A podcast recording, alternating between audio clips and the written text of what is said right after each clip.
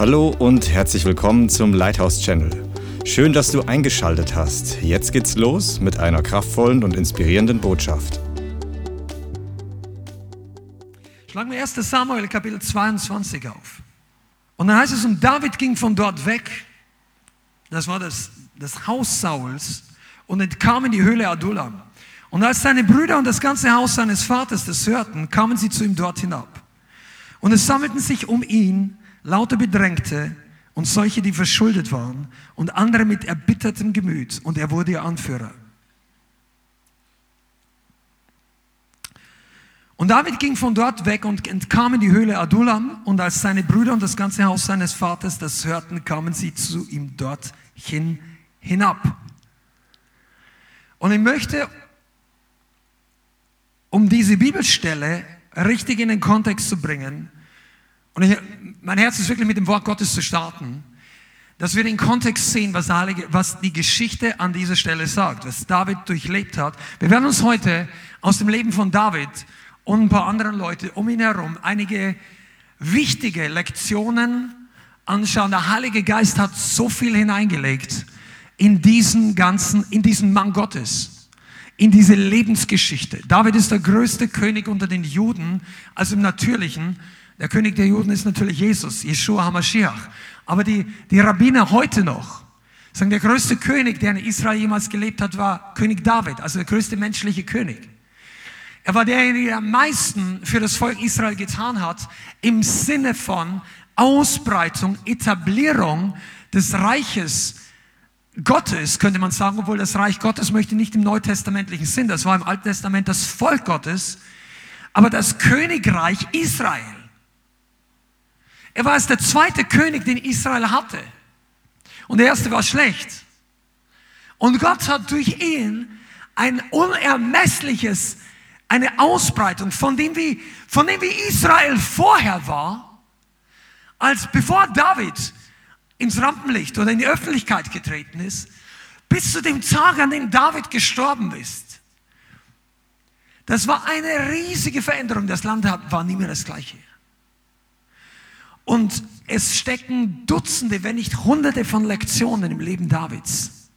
Und ich möchte mit euch einige heute anschauen, weil das uns heute im 21. Jahrhundert 2022 helfen wird.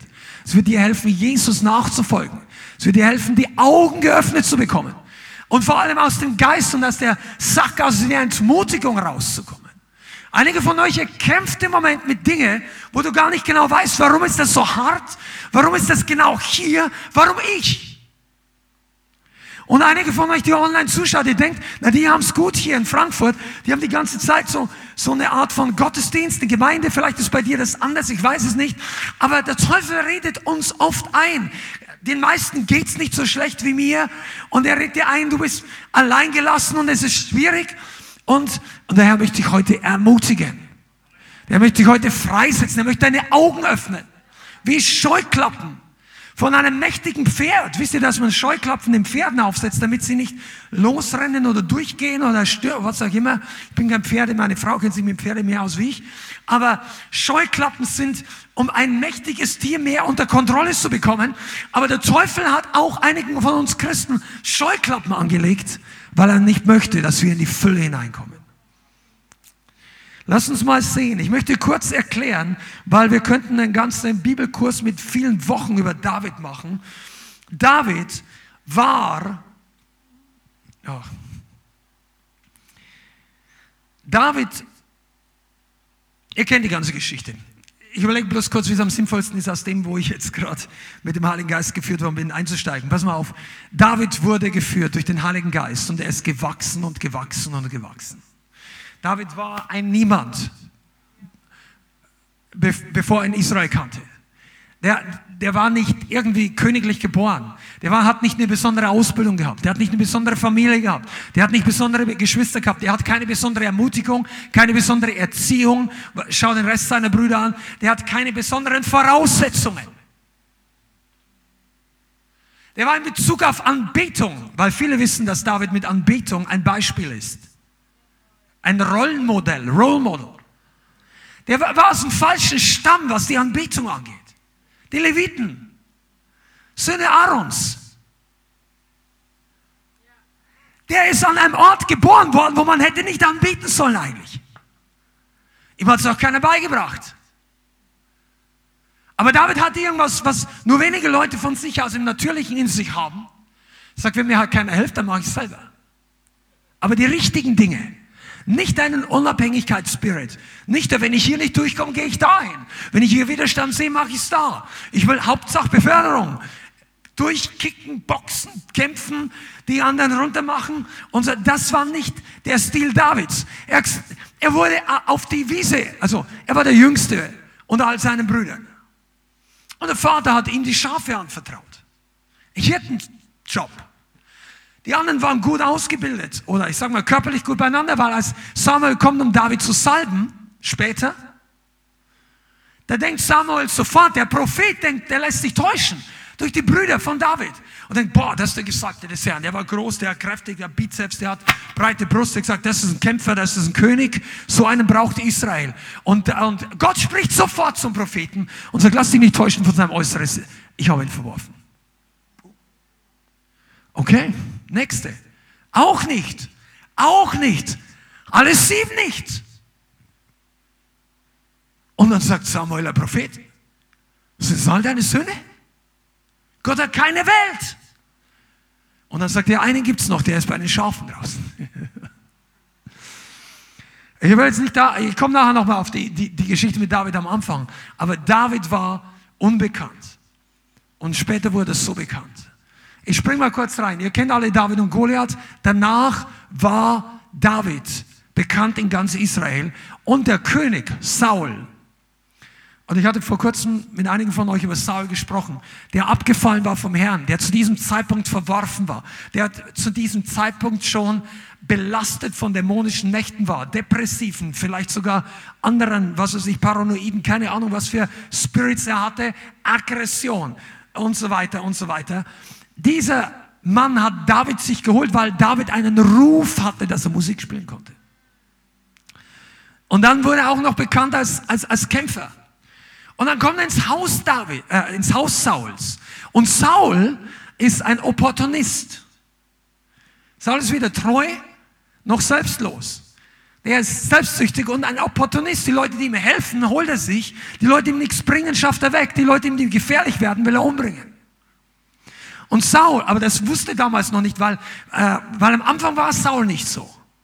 Aber als Gott von ihm gewichen ist, kamen all diese finsteren Mächte. Und dann holt er David und denkt, der Mann ist gut, der hat Goliath getötet, mein größtes Problem. Der Mann kümmert sich um meine Probleme. Bring ihn her zu mir, lass ihn hier arbeiten. Und was macht Gott? Er segnet David. Die kleine Verantwortung, die David dann bekommt, ich weiß nicht genau wie viel, ich auswendig habe ich es jetzt nicht im Kopf, aber ich glaube, er hat 100 oder einige hundert Leute unter sich bekommen als Soldaten. Und überall, wo Gott, wo er hingeschickt wurde vom König, hat David Erfolg gehabt. Und Gott hat ihn gesegnet. Und dann verfolgt ihn Saul.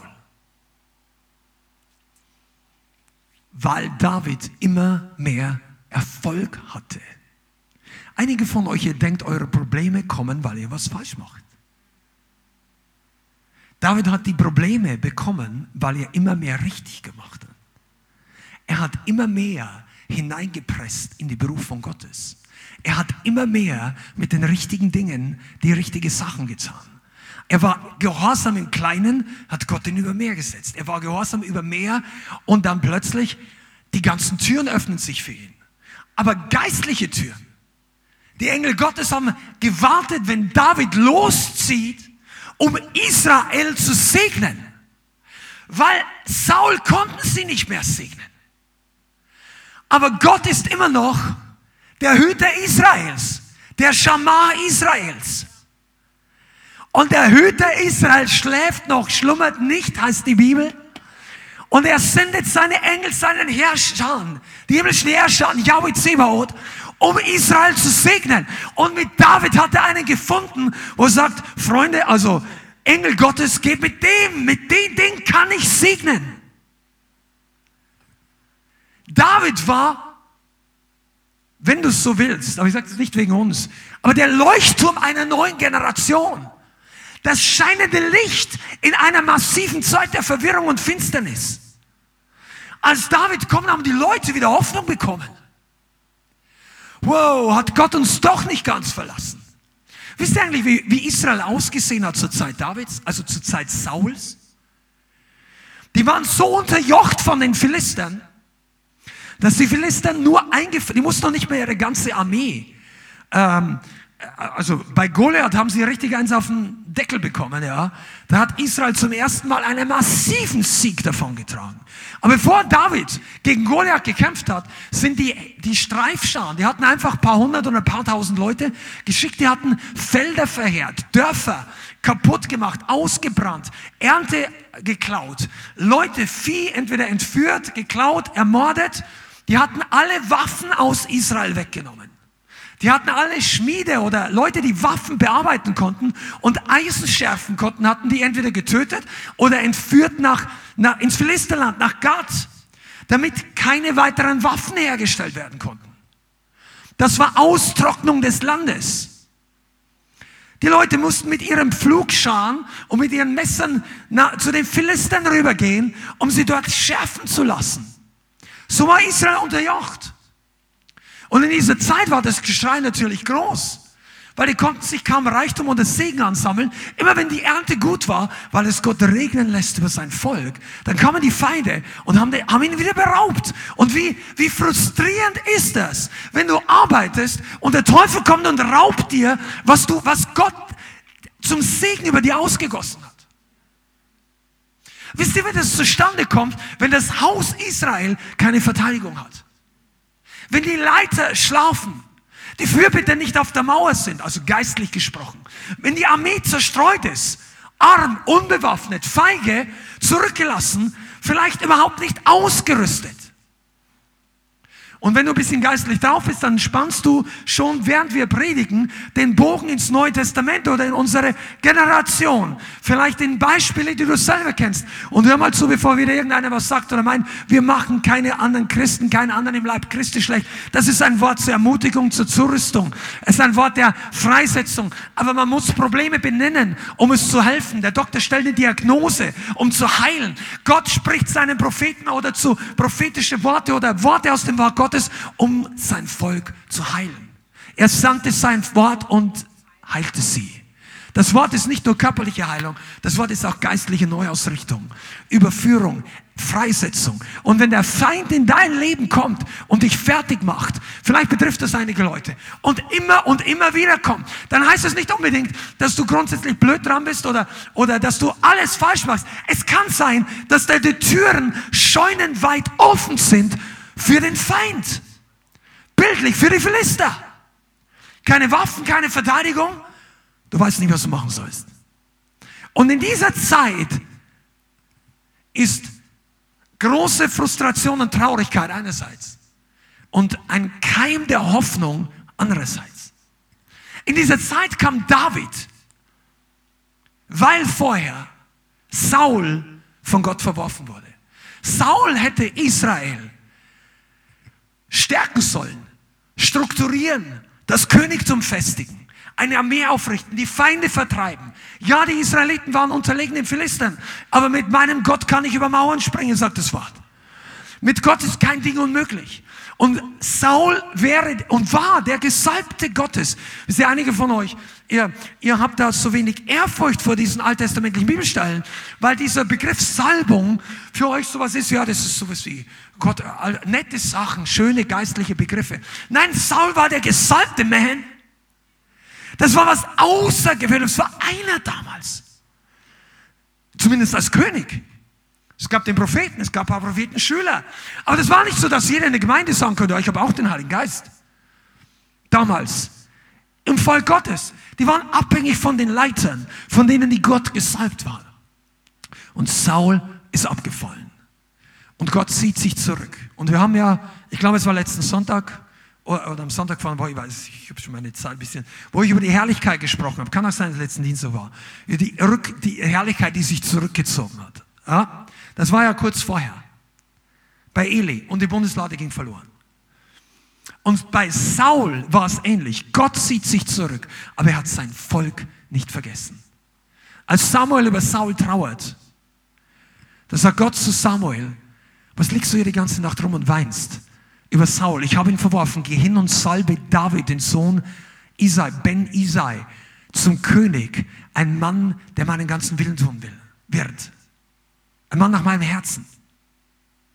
Also ich fasse hier mehrere Bibelstellen zusammen, aber im Kern sagt Gott, ich habe Saul verworfen und ich bringe einen neuen König hervor.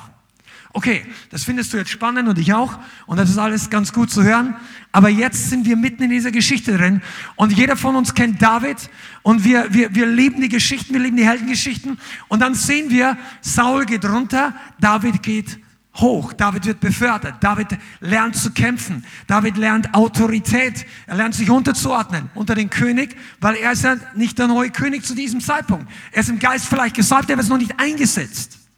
Einige von euch so, also ich spreche jetzt geistlich, auch nicht nur zu den Leuten, die hier sind. Äh, vielleicht hat Gott zu dir gesagt, ja, ich habe dich gesetzt zu dem und dem und dem. Ja, aber das ist ein geistliches Wort. Vielleicht erfüllt sich das in drei, in sieben, in acht Jahre. Und in der Zwischenzeit hast du in jeder Gemeinde, wo du reingekommen bist, Schwierigkeiten, weil du Schwierigkeiten hast, vielleicht dich unterzuordnen und der Leiterschaft. Das war David nicht. Er hat sich einem abgefallenen Leiter untergeordnet. Wisst ihr eigentlich, was das bedeutet? Der Prophet kommt zu David und sagt ihm, du wirst der neue König sein über Israel. Und in seinem Kopf geht vielleicht um, hey, langsam, Saul ist doch König. Saul regiert. Saul kämpft. Saul hat die Krone auf. Und dann dämmert es ihm, dass Gott einen neuen Plan hat. Und dann lebt er mit der Verheißung, aber im Natürlichen sieht er alles, was Saul falsch macht und weiß, Gott hat ihn verworfen. Aber Saul ist trotzdem an the charge. Er ist immer noch der Befehlshaber. Er ist immer noch der Gesalbte. Und was macht David? Der tötet Goliath. Und die meisten von uns können sich gut vorstellen, dass als Goliath tot war, kommen in breiten Schultern zurück und denkt sich, das war's. Das war das letzte Mal, dass Großmal so große Töne gespuckt hat. Schau her. Ja. Dann darfst du, ja, komm nach zu der Stelle nochmal. Der bringt den Kopf mit. Von dem größten aller Philister. Einige von euch, ihr müsst lernen, das Ding zu killen, das dich umbringen will. Man, ich möchte heute nicht zu lange über David und Goliath reden, aber zwei, drei Nebenteaser musst du schon mitnehmen. Der Feind versucht dir zu, das Problem, was dich umbringen möchte. Einige von euch auch aus unserer Gemeinde hier. Du schaust es jetzt im Replay an oder zu Hause. Das ist dein Wort vom Herrn. Kill das Ding, was dich umbringen möchte. Das ist ein Stepping Stone in deine Berufung. Und wenn du vorher aufgibst, wird nie jemand wissen, was Gott in dich hineingelegt hat. Wenn du vorher wegläufst, ja, Amen, da wäre ein bisschen besseres Amen dran gewesen. Halleluja, danke Daniel. Ja, Shaka, das ist eine Sprache aus dem Himmel. Der Heilige Geist ist gekommen, um einige von uns aus dem Winterschlaf aufwecken zu lassen. Durch eine Glocke, die andere läuten. Weil es gibt ein paar Leute, die kommen her, sagen, an, dieses Ding wollte mein Leben töten, aber das ist davon übrig. Oh, ich muss hier Kurve kriegen. Okay, wir lernen, heute ist ein bisschen Teaching dran. Ich bin ja normalerweise ein bisschen mehr im anderen Lager. Und dann entstand mächtige Feindschaft zwischen Saul und David. Und jetzt mal kurz zur Zusammenfassung, damit du das Leben Davids ein bisschen strukturierter siehst und verstehen kannst. Warum war David, warum wurde Saul zum Feind David? David war von Gott gesegnet. Saul nicht mehr. David hatte Erfolg. Saul nicht mehr. Die Menschen haben David mehr bewundert als Saul. Das hat ihn gekratzt, weil Saul dem König Menschenehre wichtig war. Gibt es Leute, die kein Problem damit haben, solange du kräftig, gesund und gut betest. Aber wenn du plötzlich auf der Straße 20 Leute zum Herrn führst, fangen die Leute an, dich zu kritisieren. Kennst du solche Leute? Geist Sauls. Also ich sage nicht unbedingt, das, nicht pauschalisieren, aber die Chance, dass es so ist, ist da. Okay? Saul hat David gehasst, weil die Salbung auf ihn war, auf David, und von ihm selber hat er sich zurückgezogen. Und ultimativ hat Saul David gehasst, weil er in David alles gesehen hat, was er hätte selber werden können. Er hat gesehen, dass wenn man Gott gehorcht, der sich, Gott sich dazu stellt. Er hat gesehen, dass du mit wenig Ressourcen viel machen kannst. Er hat gesehen, dass wenn du dich nicht nach Menschen richtest, dass du einen ewigen Sieg einholst. Aber wenn du dich nach Menschen richtest, dass du den Weg der Welt gehst. Und er war neidisch und bitter. Und am Anfang war er noch einigermaßen großzügig. Ich glaube, er hat es noch nicht ganz durchschaut, dass Gott ihn gesalbt oder als Nachfolger gesalbt hat. Aber Saul wurde mehr und mehr vergiftet von dieser finsteren Macht. Und es kam, je mehr er zugeschaut hat, je mehr Davids Erfolg hatte.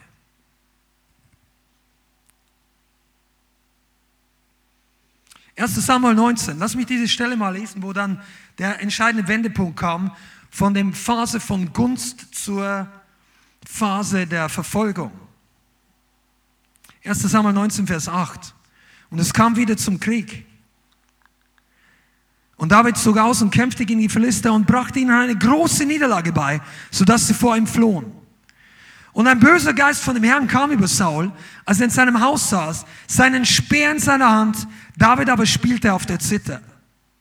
Und Saul suchte David mit dem Speer in die Wand zu spießen, aber er wich aus vor ihm, vor Saul, sodass der Speer in die Wand stieß und David floh und entrann in jener Nacht. Nur mal für die, die nicht ganz klarkommen mit dem Vers 9, am Anfang, böser Geist vom Herrn kam über Saul ich persönlich meine geistliche und theologische Überzeugung ist, dass Gott keine bösen Geister schickt in diesem Sinn, wie man menschlich denkt, sondern dass Ihr müsst es sehen, Saul war natürlich auch nicht vollkommen, er war ein Mensch, David, wir alle sind Menschen. Und auch gesalbte Männer Gottes sind Menschen. Und Gott hält seine Hand über fehlbare Menschen, um sie zu schützen, um sie zu decken, um sie zu unterstützen. Also du musst wissen, dass der Teufel von Tag A deiner Geburt bis zum Tag deiner Beerdigung dich töten. Er ist dein Feind und ganz besonders der Feind von Gesalbten Gottes. Und da, der König, der, die, die Feinde hätten Saul schon lange getötet. Der Satan, auch David. Aber in all dieser Zeit hält Gott seine schützende Hand über seine Leute.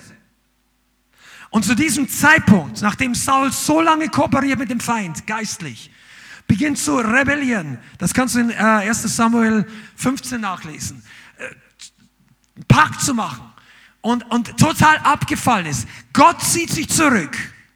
Und jetzt lässt Gott, Gott diese dämonischen Mächte und sagt, du kannst ran, weil er ist nicht mehr unter meinem Schutz. Und dann beginnt der Downfall von Saul. Und er wird mehr und mehr dämonisch belastet. Und er, das, der wird irre. Du siehst nachher auch, dass er zwei gespaltene Persönlichkeit ist. Einmal redet er so, einmal redet er so. Das kannst du durchlesen in der, in der, in der Geschichte äh, von David. Einmal sagt er, er weist ihm wieder Gunst, das nächste Mal möchte er ihn wieder umbringen. Aber wisst ihr, David spielt auf der Zither. Er spielt Lobpreis. Und in diesem Moment wird Saul so aggressiv. Die Salbung Gottes wirkt. Die Salbung, die ihn vorher freigesetzt hat, weil das aber hat er David geholt dass die Salbung des Musizierens ihn freisetzt von diesen Bedrückungen. Und plötzlich sieht er, sieht Saul diese, die Hand Gottes auf David, die Salbung und, und der Teufel in ihm steht auf und sagt, ah! Und David weicht aus und er läuft um sein Leben. Und ab diesem Zeitpunkt war David auf der Flucht.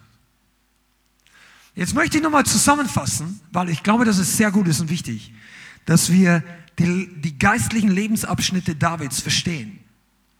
Das ist wichtig für dich und für mich. Weil wir gerne möchten lernen von Goliath, also von der, von der, von der Begegnung mit Goliath. Wir möchten lernen von den Heldentaten. Aber Davids Leben hatte verschiedene Lebensabschnitte. Seid ihr da? Der erste war diese ganz unschuldige Zeit, als er einfach Teenager war, der jüngste Sohn im Haus seines Vaters und er hatte nicht so viel zu tun. Er hat die Schafe gehütet und er hat auf der Weide draußen, während seine Söhne vielleicht andere Dinge, vielleicht in der Armee des Königs mitgedient hatten, also nicht seine Söhne, die Söhne von seinem Vater, die, die ältesten Brüder von ihm, er hat sich mit Dingen beschäftigen müssen, die ihm vielleicht gar nicht so gefallen haben.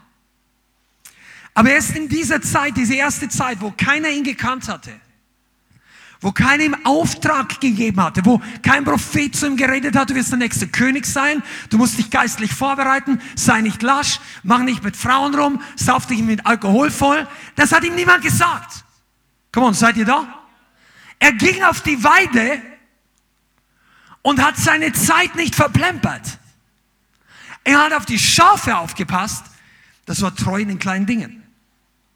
Er hat einen Eifer für Yahweh, für den Herrn entwickelt. Die hätte sich hinsetzen können und sagen, boah, das nervt mich jetzt. Meine Brüder dürfen all das. Ich sitze hier rum. Pa, komm, sucht euch selber irgendwas zum Fressen. Geh weg von mir. Nein, er hat sich um die Schafe gekümmert. Der hat sich so sehr um die Schafe gekümmert, dass er sein Leben eingesetzt hat. Crazy. Eigentlich, menschlich. Was hat er in der Zeit getan? Ich bin überzeugt, dass er in der Zeit gelernt hat, die Zither oder die Instrumente zu spielen. Du hast draußen viel Zeit. Und zu dem Zeitpunkt, dass Gott ihn gerufen hat von der Weide, konnte er bereits spielen. Und später heißt es, David spielte auf der Harfe, also manche sagen Harfe, Zither. Ich glaube, es war ein cooles Musikinstrument, nicht so eine, also die Harfen im Himmel klingen ein bisschen anders, als was du dir heute in der Kirche vorstellst oder so. Aber das, der hat gelernt, das Instrument zu beherrschen. Ihr Musiker und die, die es werden wollt. Die Bibel sagt, David spielte täglich auf seinem Instrument.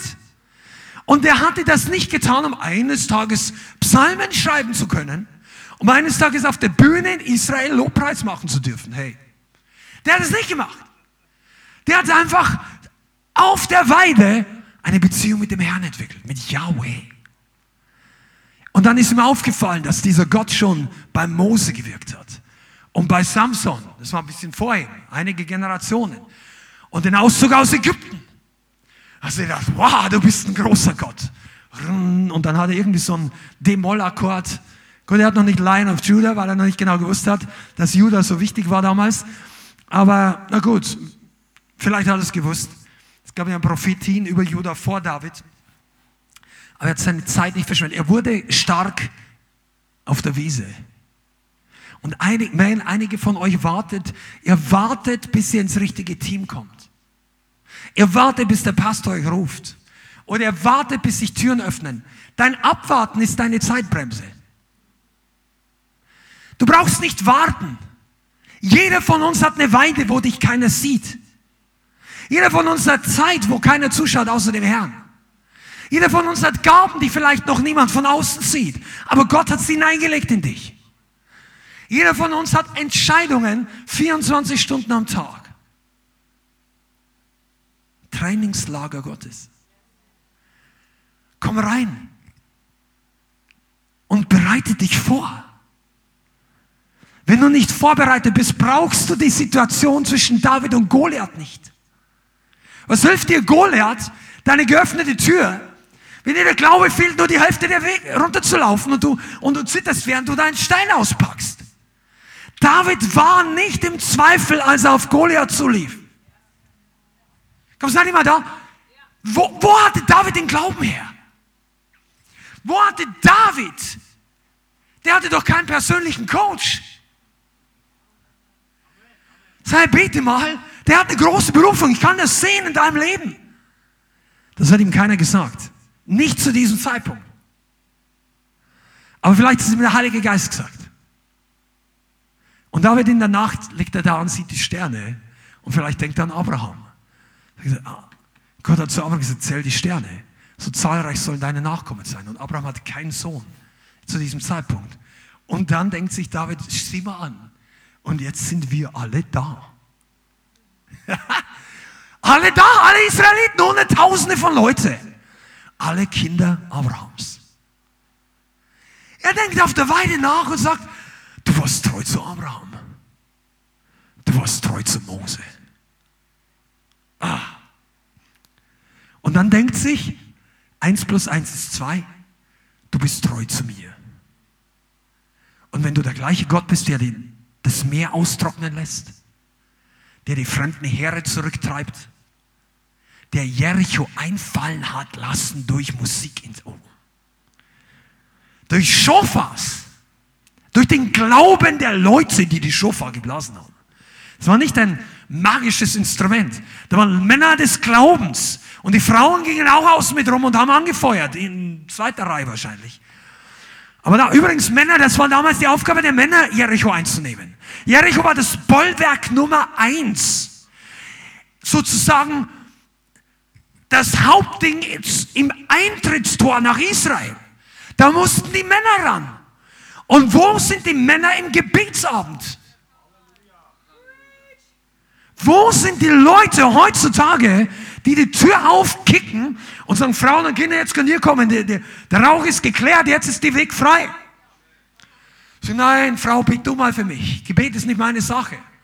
Oh nein, ich bin berufen zum Auto reparieren. Dinge, irgendwie Praktisches. Na ja, gut, aber du bist auch berufen zu kämpfen im Geist, zu beten. Du bist berufen, das Wort Gottes zu tragen. Du bist berufen mit, mit geistlichen Schultern. Deine Familie soll auf deinen Schultern stehen, nicht umgekehrt. Also ich meine jetzt mal auf Jesus. Aber die Bibel sagt es, dass Verantwortung für den Mann ist. Und ich mache keine Verdammnis. Wenn du nicht so weit bist, Halleluja, du bist am richtigen Ort, hör einfach zu. Der Herr möchte dich zu so jemand machen.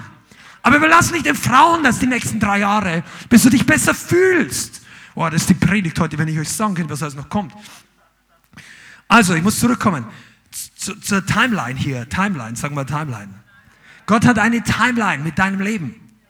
Am Anfang war David auf der Wiese. Zweite Phase, die Salbung. Gott salbt David zum König. Warum? Weil er jemand braucht, der die Maßstäbe Gottes in Israel aufrichtet. Gott hat ganz Israel durchgescannt mit seinem geistlichen sage ich jetzt mal, Röntgenblick und sagt, der Mann ist der Richtige. Wenn der König wird, dann wird er anbeten. Wenn der König wird, dann wird er mich groß machen und nicht sich selber. Der, die Salbung kam, weil David treu war in der ersten Phase. Kannst du das sehen? Einige von euch möchten gesalbt werden, aber kann Gott dich denn als Vorbild nehmen? Überprüf dich da. Kann Gott das, was du bist, machen, hinstellen und als Beispiel für viele Christen benutzen? Vielleicht noch nicht, ich würde mich da auch nicht hundertprozentig mit reinzählen, aber das ist der Plan Gottes. Deshalb sollen wir die Zeit nicht gering achten, wo dich keiner sieht, wo dir keiner konkrete Aufträge gibt, außer der Heilige Geist in deinem Herzen. Bist du da? War die erste Frage. Zweite, die Salbung. Drittens geht aufwärts. Der Timing seiner Berufung, dann die Uhr schlägt um, Goliath taucht auf, Israel hat Riesenprobleme und das größte Problem in der Geschichte Israels, weil selbst, also seitdem Israel ein Land und ein Volk war, gab es nicht so eine lebensbedrohende Attacke wie Goliath. Es gab immer wieder mal Kämpfe. Aber das war ein Showdown eins zu eins.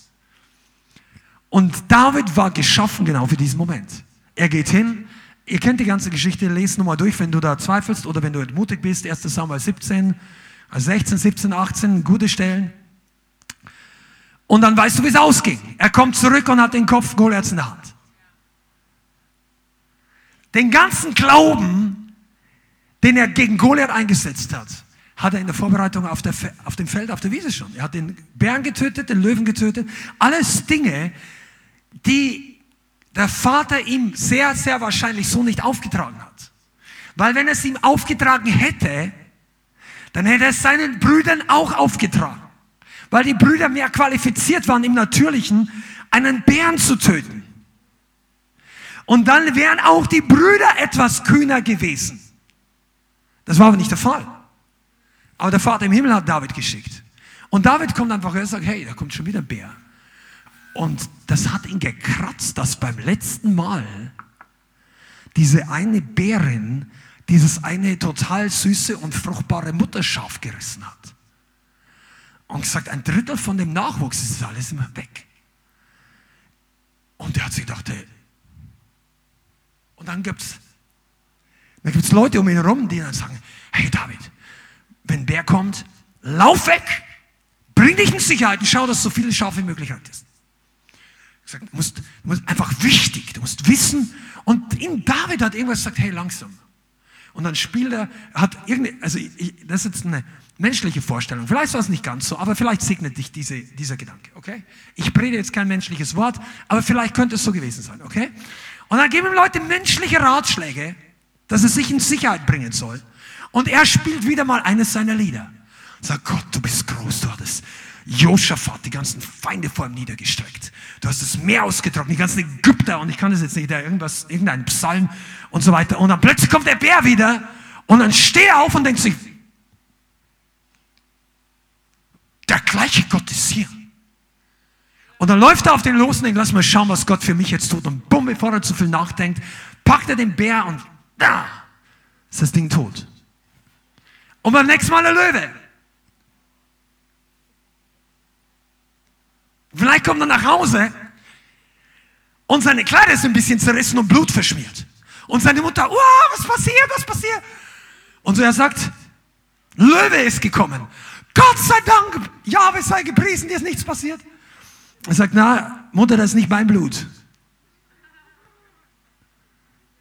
Und so weiter. Und dann ist der Löwe am Ende. Und so lebt er seine Jugend. Deine geistliche Jugend kannst du auch so leben. Du musst nicht als Feigling leben. Und dann kam er von Goliath zurück und plötzlich gehen ihm alle Türen auf. Und die Welt, also besser gesagt Israel, nicht die Welt, das Volk Gottes sieht, keine Ahnung, wie der es gemacht hat, aber der Herr ist mit ihm. Der hat noch nicht mal richtige Waffen gehabt.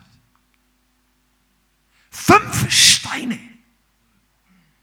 Einige Leute aus dem Volk Gottes, die achten dich klein. Wir können ja ein oder zwei Kapitel auch über diese Sache schreiben und singen. Die verspotten dich.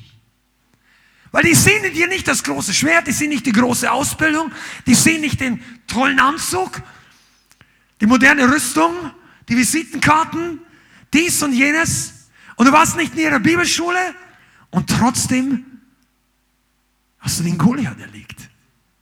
Da kann das nicht stimmen.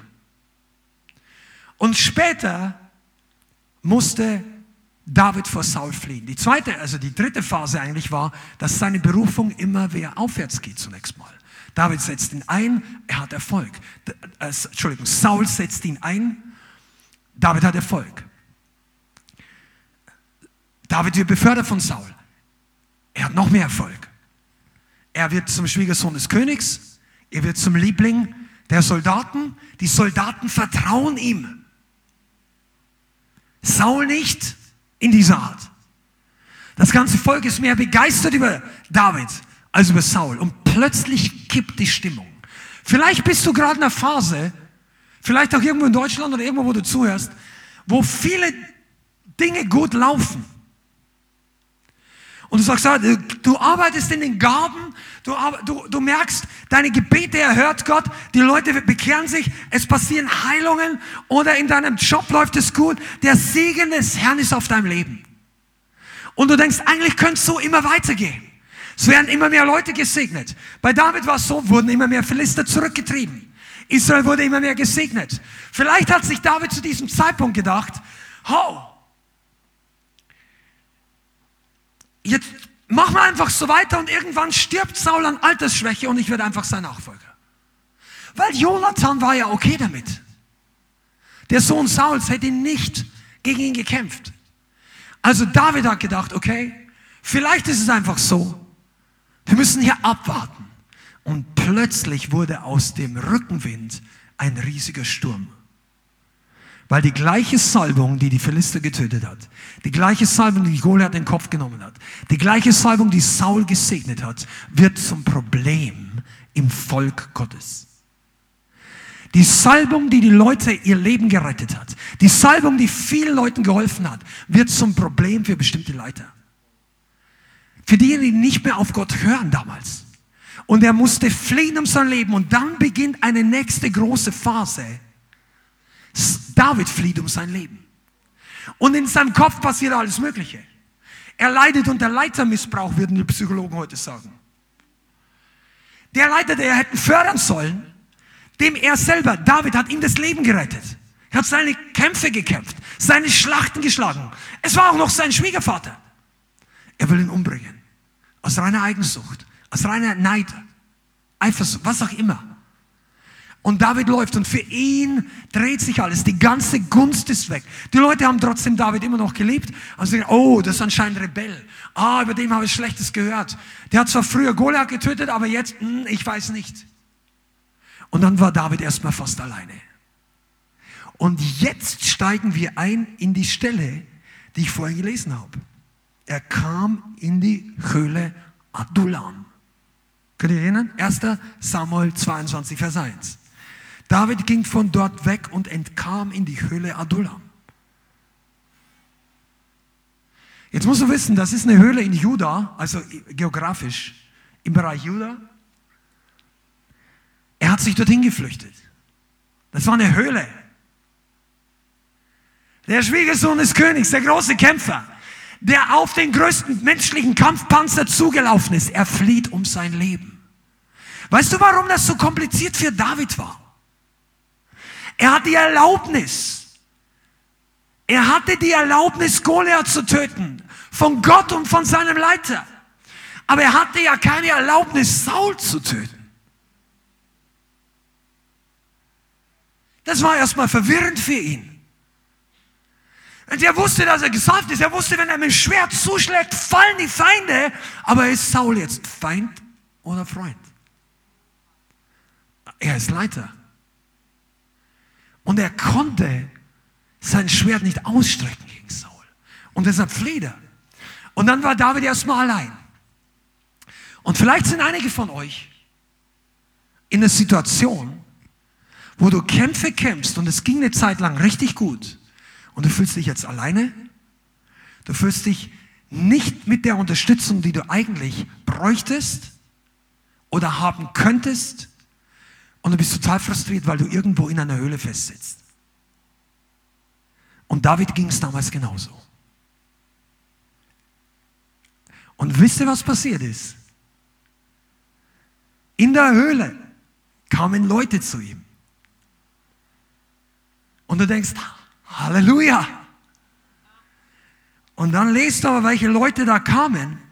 Vers 2, und es sammelt sich um ihn lauter Bedrängte, solche, die verschuldet waren und andere mit erbittertem Gemüt und er wurde ihr Anführer. Davids Probleme haben sich vergrößert. Der war nicht nur verfolgt von Saul, jetzt war er sogar noch gejagt von den Leuten, die die Schuldner der anderen waren. Und er hatte Leute, die verbittert waren. Wenn du weißt, dass du Hilfe brauchst, dann sind die Verbitterten nicht die, die du zur Hilfe holst, weil die Verbitterten tragen selber riesig viele Probleme. Verbitterte Leute haben wenig Geduld. Verbitterte Leute sind sehr eigen, also äh, wie sagt man, ich-zentriert. Die schauen erstmal, dass ihnen wieder besser geht. Die sind, die sind verbittert, weil all die ganze Welt ihnen so verbittert, ja, hier geht es mir wenigstens nicht ganz so schlecht. Und David sagt, wunderbar. Schön, dass du da bist. Und jetzt kommt der große Unterschied zu vielen von uns vielleicht. Er wurde ihr Anführer. David hat bewiesen, dass er nicht nur ein Hirte über Schafen war, sondern über Menschen. Und hier, und das ist die Predigt heute, pass mal auf. Hier setzt eine Lebenslektion, eine Phase im Leben Davids an, die eine der entscheidenden war, dass er überhaupt König würde und der größte, also außer Jesus, der größte König in Israel. David hat ein Herz nach dem Herzen Gottes gehabt. Und als die Leute zu ihm kamen, er hätte sagen können, Mann, was wollt ihr alle von mir? Ich habe Probleme genug. Ich habe keine Versorgung, ich habe kein Geld, keine Waffen. Ihr könnt auch nicht richtig kämpfen. Jetzt sind wir schon 50 Leute. Allein kann ich verstecken. Mit euch allen hier, wir fallen auf wie nichts. Sein, seine Schau wurde immer größer. Und wisst ihr, was David gesagt hat? David hat gesagt, geh nach Hause. Ich kann dir nicht helfen. Siehst du nicht, ich bin auch verfolgt. David hat gesagt, komm her. Und es gibt eine Stelle, wo er zu einem der Söhnen des ermordeten Priesters, die Saul ermordet hat, weil sie David, weil sie David einfach nur ein Stück Brot gegeben haben. Also das war noch nicht mal verboten, weder nach dem Gebot Gottes noch nach Saul. Und er hat, Saul hat 84 Priester, oder ich weiß nicht, über, über 70, 80 Priesterfamilien ermordet. Nur weil, sie, weil einer David geholfen hat. So verrückt war Saul. Sie sagt, dass er vollkommen ausgerastet ist. Und einer von den Söhnen, die weggelaufen ist, hat überlebt. Und er kommt zu David und sagt, bleib bei mir, weil der, der, nach, der dir nach dem Leben trachtet, trachtet auch mir nach dem Leben. Hier bist du in Sicherheit. David sagt, okay, wenn ihr euch schon alle nicht helfen könnt, bleibt bei mir, weil wir werden hier nicht untergehen. Wenn ich lebe, werdet ihr auch leben. Wenn ich untergehe, geht ihr auch unter. Aber wir werden nicht untergehen. David wurde in der Höhle zum Anführer.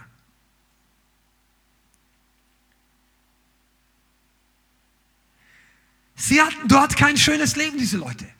Wenn du mal die Geschichte liest, David musste immer wieder fliehen. Von der einen Höhle in den nächsten Ort, dann wurde er verraten, dann ging er ins nächste, ins nächste. Ihr Leben war nicht einfach. Aber diese Leute waren auf der richtigen Seite der Geschichte. Dieser Geschichte. Der Volk Gottes Geschichte. Und das waren die absoluten Außenseiter zum damaligen Zeitpunkt. Einzelgänger, verspottet vom Rest von Israel. Ja, du läufst auch mit dem rum da, dem Sohn Isais. Der hat ja ganz gut angefangen, aber jetzt, glaube ich, ist er durchgedreht. Der gehört zu niemand. Ja, wenn das Saul sagt, wird schon stimmen. Und in Wirklichkeit haben die Leute ihr eigenes Leben gefürchtet. Das System Sauls hat Mitläufer hervorgebracht.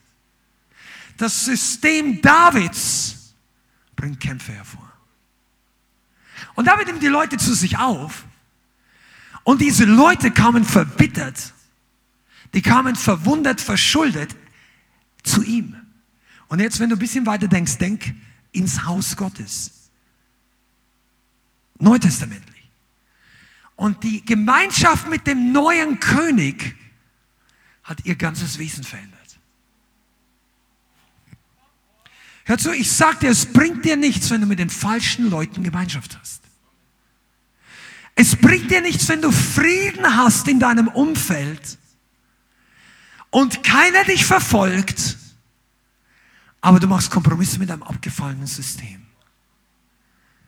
Es ist besser, du gehst auf die Seite Davids damals und du leidest mit David im Natürlichen vielleicht, war nicht ganz einfach, sich zu versammeln. War nicht einfach zu übernachten. Mussten manchmal zu Fuß gehen. Es war anstrengend und schwierig. Aber im Geist war die Herrlichkeit Gottes. Die Engel Gottes war mit ihm. Die Berufung Gottes kam gerade zustande. Gott trainierte nicht nur David in der Höhle. Komm on, seid ihr da? Jetzt kannst du wirklich ein bisschen schneller in den geistlichen Synapsen weiterschalten. Gott trainierte nicht nur David. Die Leute kamen zu David, weil sie auf der Flucht waren und wussten nicht, dass sie sich für eine Erweckungsbibelschule angemeldet hatten. Für einen Aufbruch in eine neue Generation. Sie waren Teil der History, ohne dass sie es wussten. Und ich sage jetzt mal zu einigen von euch, die ins Leithaus hier kommt. Einige seid ihr von Anfang an da aber die Mehrheit von euch nicht. Und du bist irgendwann dazugekommen, nur erst vor ein paar Wochen oder ein paar Monaten. Und dann denkst du, wow, das ist schon eine wilde Truppe oder so. Vielleicht denkst du auch nicht so. Aber einige haben so gedacht. Sag ja, ich weiß nicht. Und dann kriegst du plötzlich Attacken, während du auf der U-Bahn herfährst und denkst, keine Ahnung, was los ist. Äh, ich finde es total gesegnet. Mich baut es auf. Aber hier ist ein bisschen Shake in meinem Leben, die ersten paar Wochen. Pass mal auf, der Teufel attackiert dich nicht für irgendwas, was in seinem Willen ist. Du, du brauchst Kingdom Mindset. Weil manche sagen, ja, das ist, siehst du, kein Friede mehr da. Nein, nein, nein. Wenn der Teufel dich attackiert für eine Sache, dann kannst du aber sicher sein, dass, dass du ein zweites Mal hingehen sollst. Wenn du merkst, dass dich das segnet und irgendeinen stört, der aber nichts mit Heiligkeit, nichts mit dem Wort Gottes zu tun hat, nicht die Pläne Gottes in deinem Leben vor, dann solltest du überlegen, hey, langsam, warum habe ich Widerstand? Überleg dir mal, warum wen, welche Leute die Satanisten verfluchen und welche nicht. Das hilft dir auch politisch ein bisschen weiter. Und dann kamen sie, ist eine andere Geschichte, kannst du einfach mal studieren. Besonders in Amerika. Sie wussten nicht, was kommt. Aber Gott wusste. Und du kommst vielleicht herein und denkst, eigentlich wollte ich nur eine gesegnete Gemeinde finden. Und jetzt reden die schon nach zwei Monaten, ob ich mal mitkomme zum Evangelisieren. Ich wollte nicht so eine Gemeinde, ich wollte einfach nur Gehalt, befreit, gesegnet. Der Lobpreis ist super, Predigten bauen mich auch immer auf, wenn er nur ein bisschen leiser reden würde, wenn man nicht ganz so schreien würde. Und, so. und da hast du deine Gedanken, vielleicht online, genauso. Sagst ja, und dann denkst du dir innerlich noch, prüft alles, was Gute behaltet und ich nehme da und so weiter. Alles okay. Aber du sitzt hier auf einem Stuhl, wo eine ganz andere Beschriftung drauf ist, als du dir gewünscht hast über deinem Leben. Und dann denkst du, einfach nur ein gutes, gesegnetes Leben, zwei Kinder, einen Hund, ein Auto, vielleicht ein BMW und einen guten Job. Und dann ist mein Leben gut. Die richtige Frau, der richtige Mann. I'm happy. Halleluja. Und der Heilige Geist hat gesagt, gut, aber ich bin noch nicht happy da. Ich habe Größeres für dich. Come on, somebody here. Der Herr Größeres. Du sitzt, vielleicht kommst du dir manchmal vor wie in einer Höhle. Zu Hause. Das Einzige, was dir noch einfällt, diesen Channel drücken oder irgendwas anschauen. Und der Heilige Geist sagt, gut, bleib dran. Bleib dran. Geh nicht wieder zurück, wo Knechtschaft ist, aber keine Probleme im Natürlichen. Geh nicht wieder zurück, wo dich die Leute loben und hinterher reden sie trotzdem schlecht über dich. Wo die Leute im Job gut drüber dich reden und du bist einfach nur froh, dass du keine zu große Wellen verursachst, weil du mit deinen eigenen Problemen nicht mehr klarkommst. Das war dein altes Leben. Dein alt, dein, deine, deine Glaubensstufe vorher. Jetzt, wenn du in die Höhle Adullam kommst, dann ist dort ein größerer König. Und dieser König überwindet nicht nur für sich, sondern für dich. Und jetzt möchte ich zu dem Punkt kommen, dass David ein Typus für Jesus. Wir reden hier nicht von Menschen, wir reden nicht von bestimmten Gemeinden, wir reden von Jesus. Kein Leiter kann jemals das tun, was Jesus für dich tun kann. Und heute ist auch nicht mehr David und der Rest der Leute, heute ist Jesus und sein Volk. Aber Jesus ist der Überwinder. Er hat dich hierher gebracht. Er hat dich, viele von euch, die mit richtigem Herzen eingeschaltet hat, er hat dich so weit gebracht. Und er bringt dich in eine, er bringt dich in Probleme, weil er die Lösung hat. Ich will keine Probleme. Gott sagt, du, ich will, dass du wachst. Ich will, dass du lernst, dass du nicht mehr nur, du suchst jemanden, der deine Schulden bezahlt. Gott sucht jemanden, der sein Volk befreit. Du suchst jemanden, der einfach eine, irgendjemanden da, der eine vernünftige Familie gründen will. Gott sagt, irgendjemand da, der ganz das Volk rausführen möchte. Sagt er, ich nicht. Gott sagt, ich weiß, darum sage ich es dir jetzt noch nicht. Der Segen, das ist jetzt nicht als Witz gemeint. Wenn Gott uns alles zeigen würde, was in unserer Zukunft auf uns zukommt, wir würden den Rückwärtsgang einlegen. Aber Rainer Bonk hat gesagt, der Mann des Glaubens hat keinen Rückwärtsgang. Und das ist die Wahrheit. Deshalb möchte Gott Glauben in uns hineinbringen, bevor wir diesen R-Gang finden. Und die richtigen Männer des Glaubens interpretieren den R-Gang so als Rallye-Gang, nicht als Rückwärtsgang. Schalte aber nicht auf den Rallye-Gang, wenn du noch beim Lernen beim Autofahren bist, das könnte teuer werden. Ja? Gott hat dich zu einem Purpose hierher gebracht. Und dort, wo du jetzt bist. Adullam war der Zufluchtsort. Aber Adullam war auch eine Phase der Ausbildung, der Reife, eine Phase der Zubereitung, eine göttliche Trainingsschule. Und was das für uns bedeutet, näher an Jesus kommen in der Krise. Die Leute waren, alles was die gemeinsam hatten, war erstmal die Krise. Die kamen da nicht, um Worship-Session in der Höhle zu machen. Ja, Lobpreis-Gottesdienst. David, wir wollen mit dir anbeten. Na, die sagen, mir ist der, der Gläubige im Nacken. Ich kann mich da draußen nicht mehr sehen lassen. David, hier ist dunkel, kann ich bei dir bleiben. Die haben sich versammelt wegen gemeinsamer Probleme. Gott hat sie versammelt wegen gemeinsamer Lösungen. Come on, Perspektive. Shifte deine Perspektive in der Höhle. Wenn nicht, dann schaust du noch nicht lang genug den König an.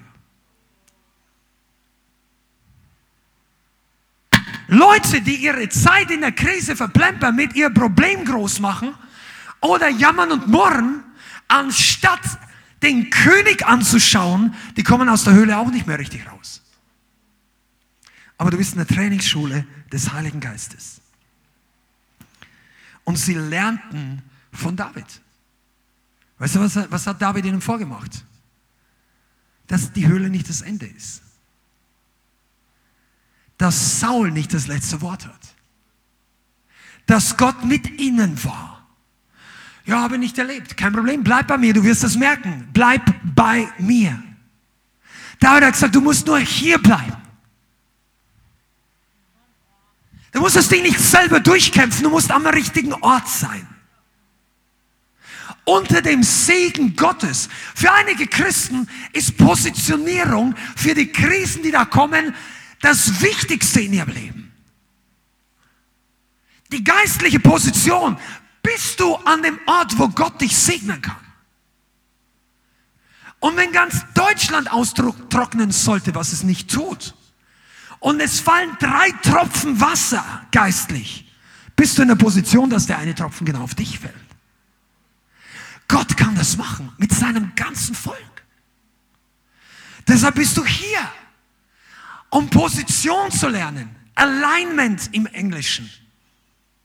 Repositioning. Für manche bedeutet das, dass ihr diese, eure Bücherei mal durchforstet, eure geistliche. Das habe ich schon, das Buch habe ich schon 25 Jahre. Ja, aber wie weit bist du gekommen mit der Weisheit dieses Buches?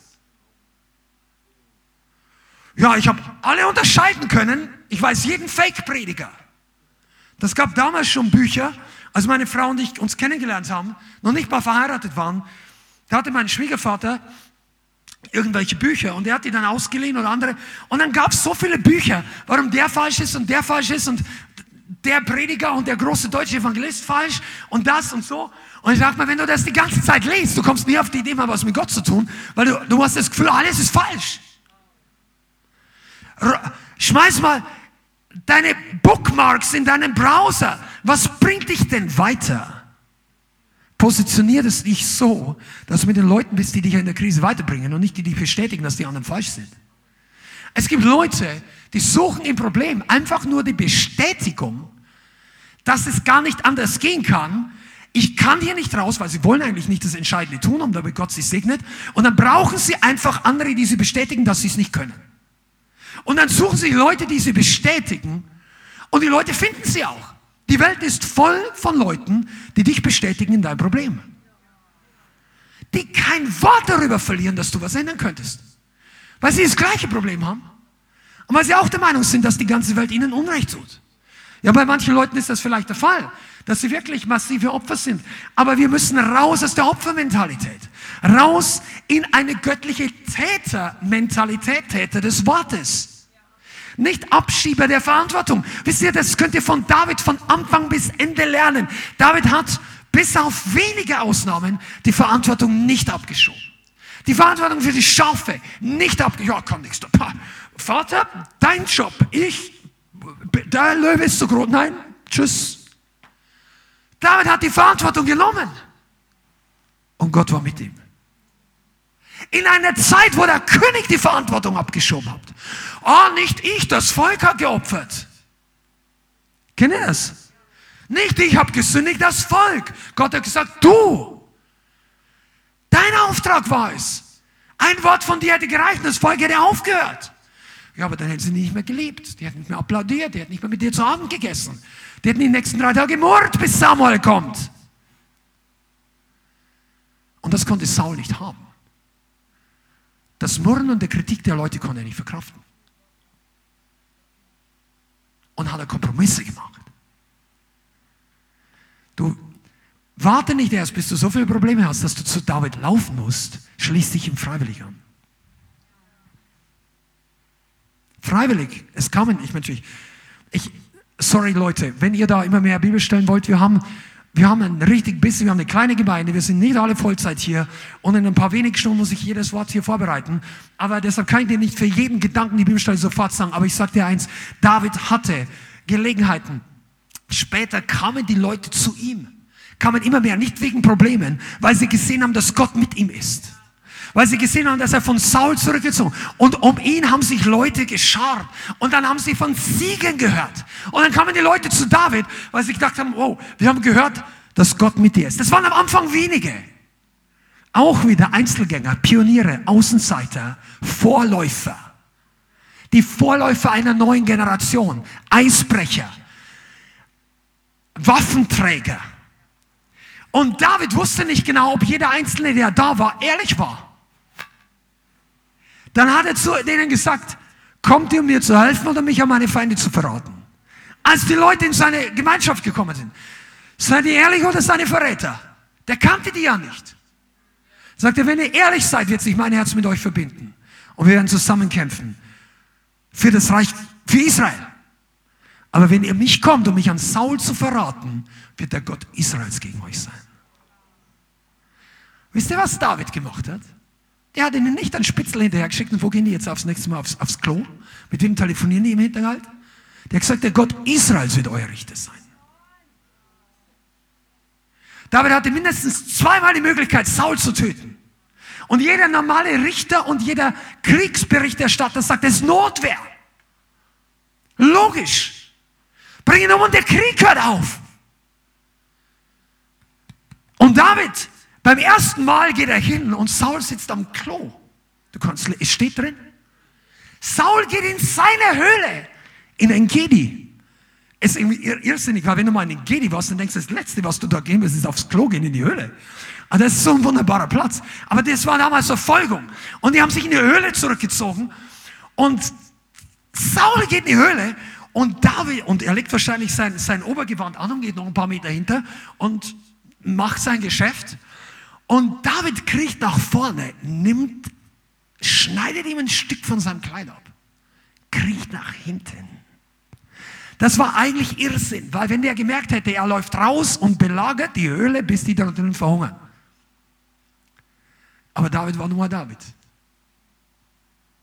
Der Goliath sitzt jetzt gerade vor ihm, aber er darf ihn nicht töten. Kannst du nachvollziehen? Wenn das Goliath wäre, hätten schon. Aber ich ich darf ja nicht. Na, wenigstens das Kleid, er soll sehen, dass er soll, er soll sehen. War ein bisschen, und dann geht er raus und sagt, hey Saul, was verfolgst du mich eigentlich? Du jagst mich wie ein toten Hund, wie ein Floh in Israel. Sagt er. Schau mal, ich habe einen Zipfel von deinem Kleid, ich hätte dich gerade töten können. Und es war noch am Anfang, da wird Saul richtig weich und sagt, oh, David, mein Sohn, du bist gerechter als ich. Und da kehrt er nochmal um. Und er lässt los. Und in diesem Moment sagt er sogar eines Tages, du willst König sein, aber ich aber schwör mir, dass du meine Nachkommen nicht tötest. Wie es normalerweise im Altertum immer war, wenn ein neuer König wird, hat er alle ausgerottet vom alten König, damit keinem gefährlich wird. David hat gesagt, ich schwöre dir, ich werde deine Familie nicht antasten. Und beim nächsten Mal, Saul wieder unberechenbarer, noch mehr Dämonen, verfolgt ihn noch mehr. Und beim nächsten Mal hat er schon ein paar Helden.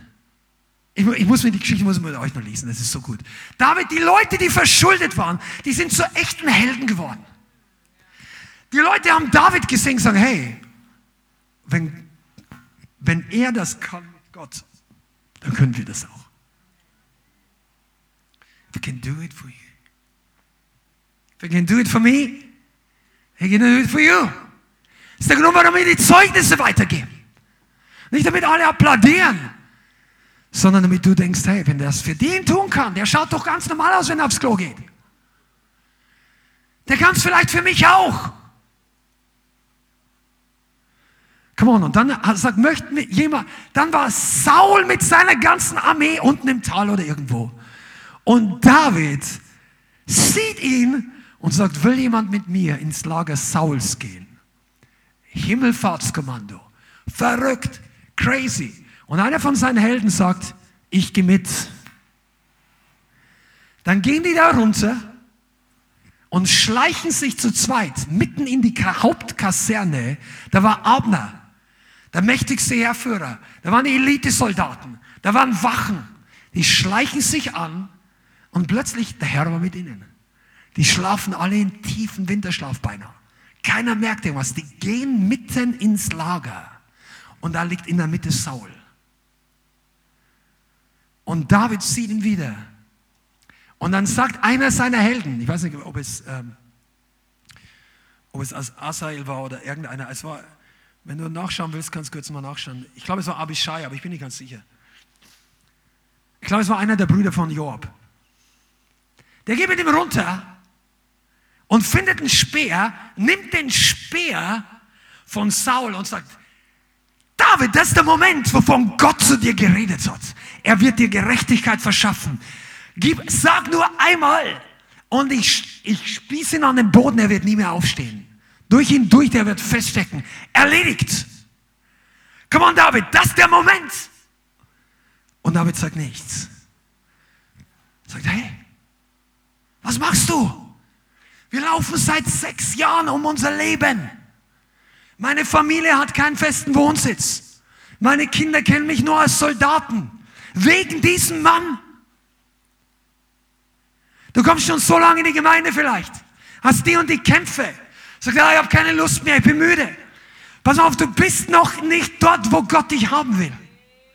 Der arbeitet noch an deiner Seele, an deinem Herzen, an deinem Geist. Der positioniert dich noch neu. Er bringt dich noch in die Vorbereitung zum Herrschen. Jemand da? Und dann kommt der Teufel und gibt dir eine Abkürzung. Komm on, stoß ihn nieder, hau rein. Wenn er das gemacht hätte, alle wären aufgewacht.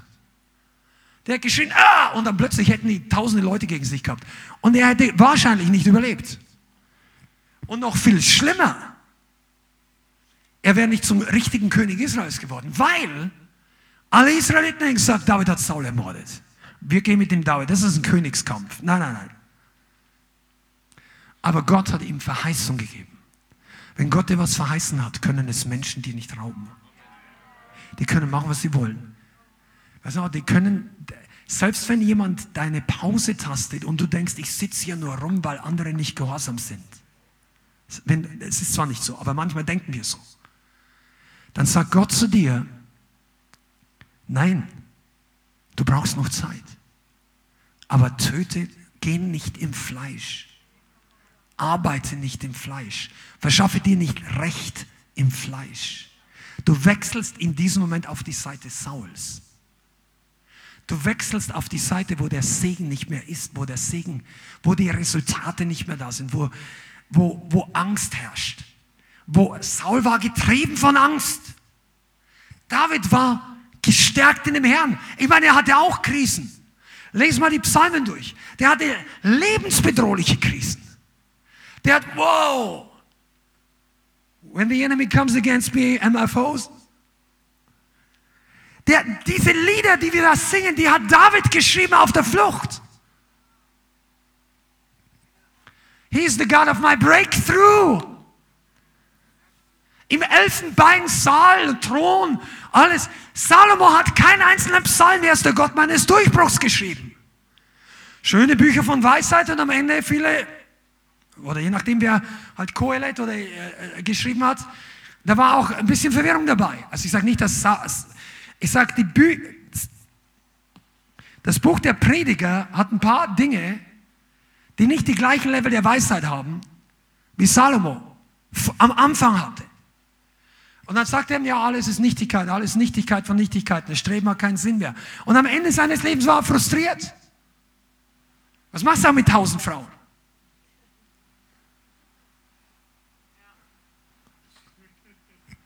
Der, der, der Gott hat gesagt, mach das nicht. Das hat nichts mit den Frauen zu tun. Er hat sie sich genommen. Er hat Entscheidungen getroffen, die Gott nicht gesegnet hat. Aber David nicht. Okay, jetzt komme ich in die Schlussrunde. Also, wir sind noch in Adullam. Dort wurden die Verbitterten zu Helden, zu Kämpfern des Glaubens und die die große Sieger. Das neue Königtum wurde in der Zeit der Verfolgung, der Höhle und dieser Flucht aufgerichtet. Der war nicht die ganze Zeit in der Höhle. Äh, Bibelausleger sind sich nicht ganz sicher, aber es gibt auch eine Stelle später, wo Adullam auftaucht, wo eine Bergfeste beschrieben wird. Also eigentlich eine Burg am Berg oben. Es kann sein, dass die die zum kompletten Burg ausgebaut haben. Das hat gedauert, aber die haben dort, die haben sich dort niedergelassen. Und die neuen Prinzipien, das Königtum ist ähm, dort. Die DNA des neuen Königs hat sich dort ausgebreitet. Schlag mal 2. Samuel 23 auf. Lesen wir mal ganz kurz hier drin, das einfach ein paar.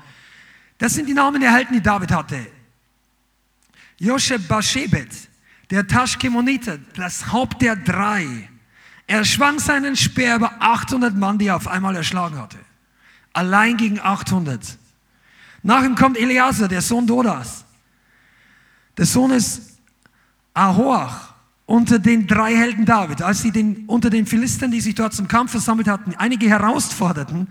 Und als die Männer von Israel sich zurückzogen, dann machte er sich auf und schlug auf die Philister ein, bis seine Hand müde wurde und seine Hand am Schwert kleben blieb. So schaffte der Herr an jedem Tag eine große Rettung. Das Kriegsvolk aber kehrte um wieder hinter dem Herrn, nur um zu plündern. Der hat allein die ganze Armee zurückgeschlagen, als der Rest der Mannschaft in die Flucht geht. Nach ihm kommt Schamma, der Sohn des Agi, der Harariter. Und die Philister sammelten sich in einer Truppe und das war ein Ackerstück voller Linsen. Das Kriegsvolk aber floh vor den Philistern. Da stellte sich mitten auf das Stück und entriss es ihnen und schlug die Philister. So schaffte der eine große Rettung. Und dann gab es noch 30 Helden und drei von den 30 gingen hinab und kamen zur Erntezeit zu David in die Höhle Adullam. Und die Truppe der Philister lagerte in der Ebene Rephaim. David aber war damals in der Bergfeste und ein Posten der Philister war damals in Bethlehem. Und David verspürte ein Verlangen und sagte, wer gibt mir Wasser zu trinken aus der Zisterne von Bethlehem, die im Tor ist. Da drangen die drei Helden in das Herlager der Philister ein und schöpften Wasser aus der Zisterne von Bethlehem, die im Tor ist, und nahmen es und brachten es David. Er aber wollte es nicht trinken, sondern goss es als Trankopfer für den Herrn aus und sagte, fern sei es von mir, dass ich das tue. Das heißt, dass ich das annehme. Ist es nicht das Blut der Männer, die mir Leben hingegangen sind? Und er wollte es nicht trinken, das haben die drei Helden getan. Und dann kommt Abishai und Benaja, Leute, die, der eine stieg zum Löwen im Winter in die Grube, weil der Löwe in der Wassergrube war und irgendeiner musste ihn umbringen, er stieg allein runter und killt den Löwen alleine. Der nächste killt einen riesen Ägypter, springt hin mit einem Stock, entreißt ihm den Speer, killt ihn. Also das waren Leute, wo du denkst, was sind da, wo haben die diese Gedanken her? Pass auf, wenn solche Leute in Israel waren, warum war Goliath das Riesenproblem? Weil keiner wollte gegen Goliath kämpfen. David wurde der Vorläufer. Und die anderen dachten sich, wenn David das kann, Goliath war mir vielleicht eine Nummer zu groß, aber mal schauen, ob ich den Acker nicht alleine hier zurücknehme. Boom! Vielleicht ist es nicht für alle von euch heute hier, aber einige von euch, come on.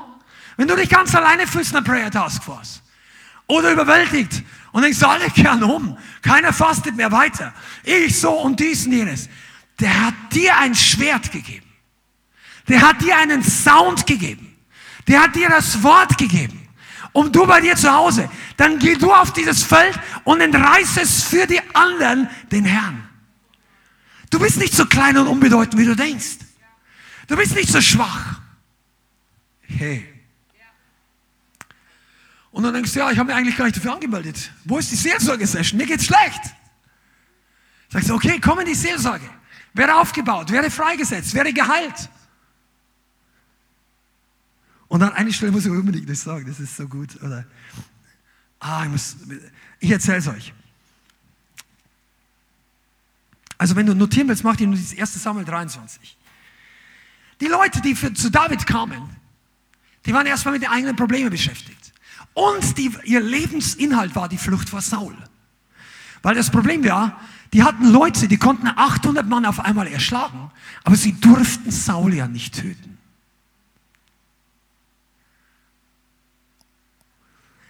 Und Saul, Saul, Saul, Saul war das prädominante Thema im Lager David. Wenn Saul hier auftaucht, gehen wir da hin. Wenn er da auftaucht, gehen wir hier hin. Und das hat die Leute müde gemacht, teilweise. Und dann kommen die Philister und kämpfen gegen Israel. Die Stadt hieß Keila.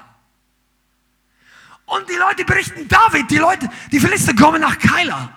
Und David hat nur ein paar hundert Leute und fragt den Herrn, sollen wir gegen die Philister kämpfen? Und David sagt, geh hin und kämpfe. Und dann geht David zu seinen Leuten und sagt, Freunde, wir kämpfen jetzt gegen die richtig großen Armee. Wir gehen jetzt gegen die Philister. Und die Leute haben sich gedacht, David, du hast jetzt den Verstand verloren.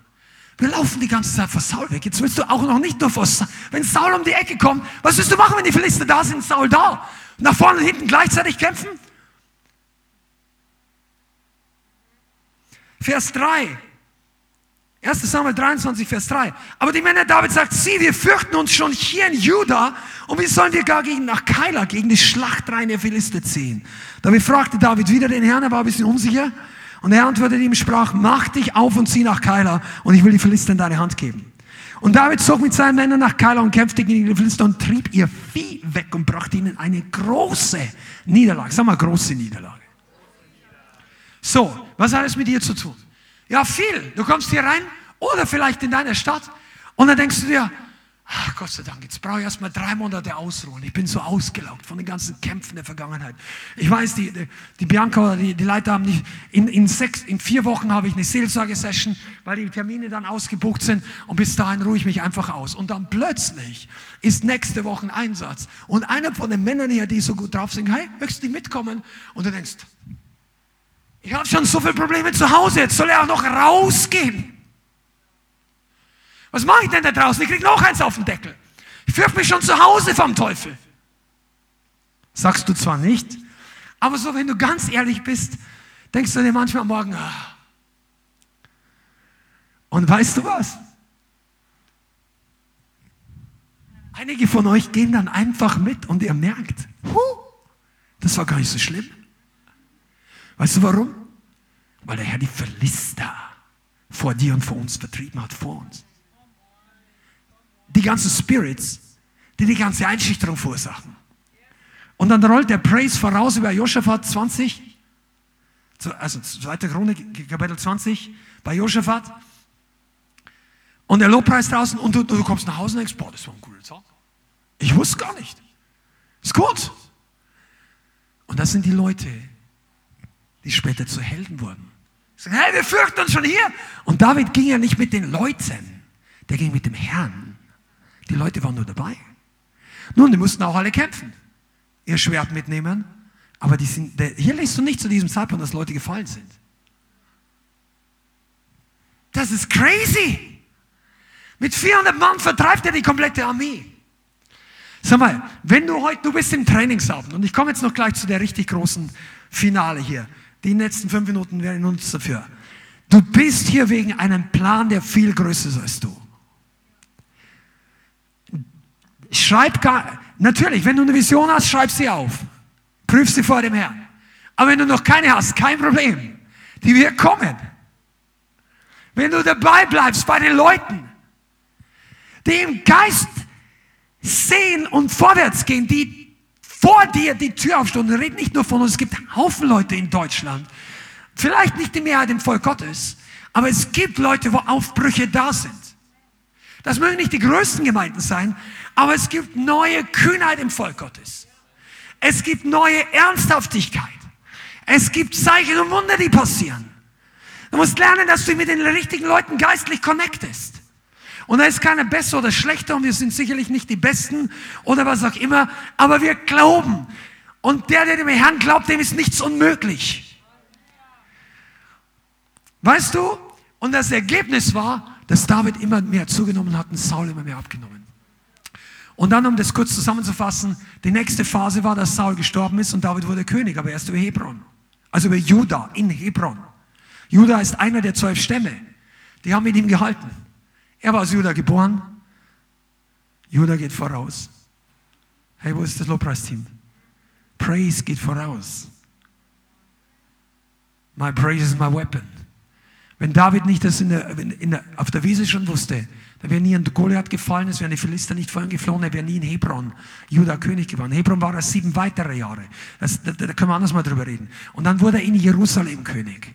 Aber ich sage dir mal eins, in der Höhle Adullam hat sich David schon vorgenommen, wenn ich eines Tages König bin, dann wird Jerusalem aufgerichtet. Jerusalem. Die Bibel sagt, Jerusalem ist die größte Stadt auf Erden. Jesus sagt, Jerusalem ist die Stadt des großen Königs. Die Weltgeschichte wird sich in Jerusalem erfüllen, wenn eines Tages der Messias, der Sohn Gottes, Jesus, der Christus, Yeshua HaMashiach, seinen Fuß auf den Ölberg setzen wird, der gegenüber von dem Berg Zion liegt. Jerusalem ist in Ewigkeit das, die Heimat der Kinder Gottes, weil es wird einen neuen Himmel, eine neue Erde und ein neues Jerusalem geben. Jerusalem kannst du kaum überbetonen in historischem Kontext.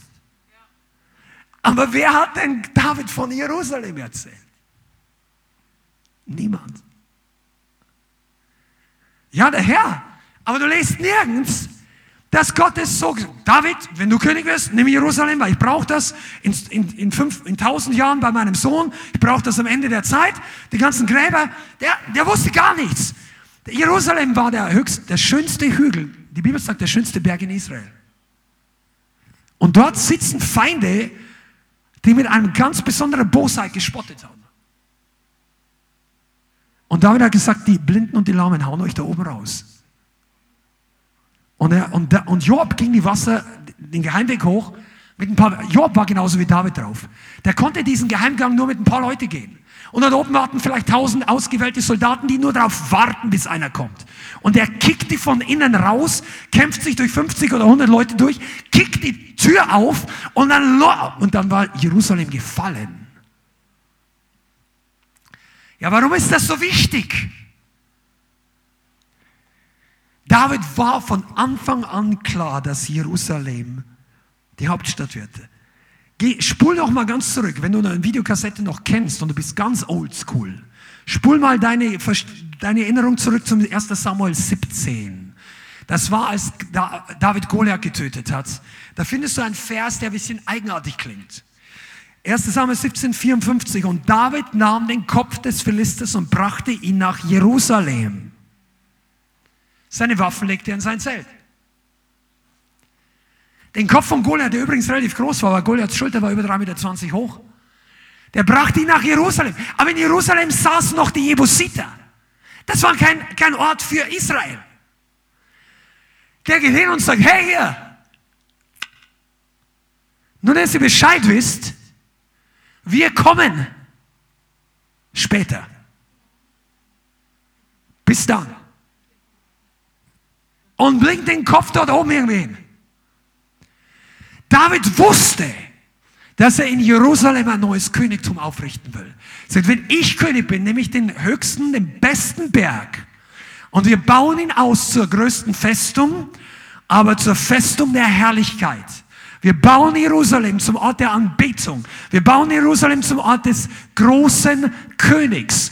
Rund um die Uhr für 40 Jahre soll dort Lobpreis erschallen, Tag ein, Tag aus, 24 Stunden. Ich werde Leute bezahlen, die den Herrn preisen, die Leviten. 24 Stunden in zwei Stunden Schichten.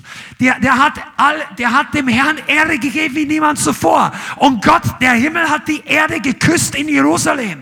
In Jerusalem ist der Lobpreis raufgegangen. Die Engel Gottes sind runtergegangen. Praises go up, heaven come down. Die Herrlichkeit Gottes hat sich ausgebreitet. Das alle hatte David in sich in der Höhle. Seid ihr da? Freunde, die Höhle ist nie verschwendete Zeit. Üb dein Instrument. Bereite dich auf deine Berufung vor. Jerusalem kommt. Der Raum, den Gott dir gibt, kommt. Und dann öffnet Gott die Tür.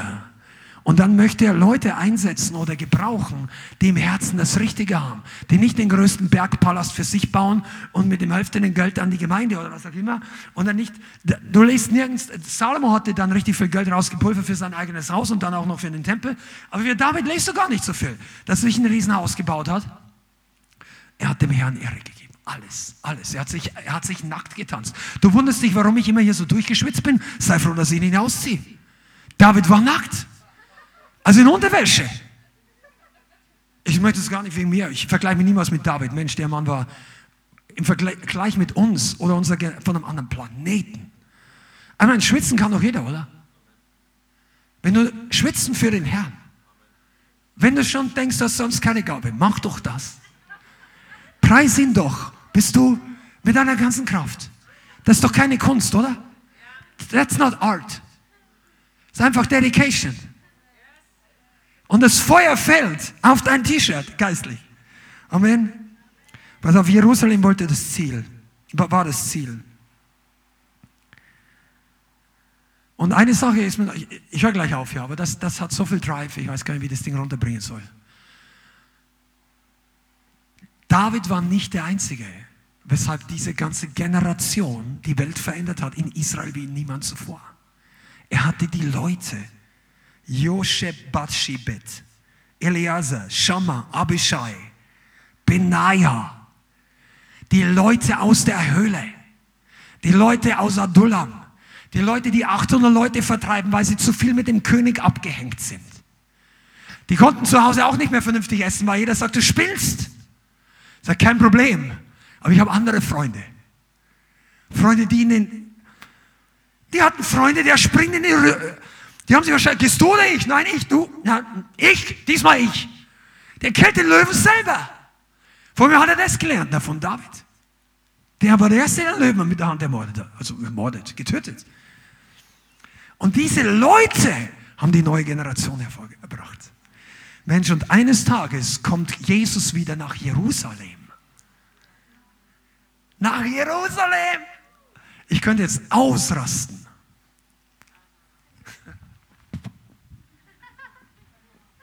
nach Jerusalem. Die Stadt, die ein einfacher Hirtenjunge haben wollte. Weil er sie zur Hauptstadt Gottes gemacht hat. Was hast du für Träume? Was hast du für Träume? In der Höhle. Hast du Träume, wie du groß rauskommst? Muss nicht schlecht sein, aber lass mir dir eins sagen, ist nicht das Größte. Was ist, wenn Gott dir die Macht über die ganze Nation geben würde? Was würdest du denn machen?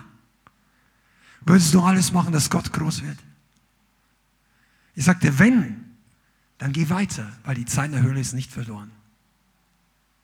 Die Zeit davor. Einige von euch, ihr denkt wenn ich mehr Geld hätte, könnte ich mehr. Wenn ich ein anderes Auto hätte, könnte ich herkommen. Nein, Gott weiß, was du hast und du lernst da, wo du jetzt bist.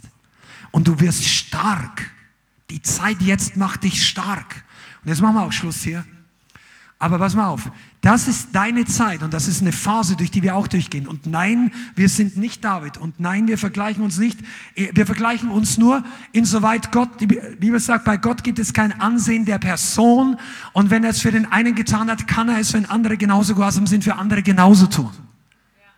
Und das ist unsere gute Botschaft dass für jeden von uns ein, ein Platz im Plan Gottes ist. Auch wenn du dich heute in der Höhle fühlst, das ist deine Trainingsschule.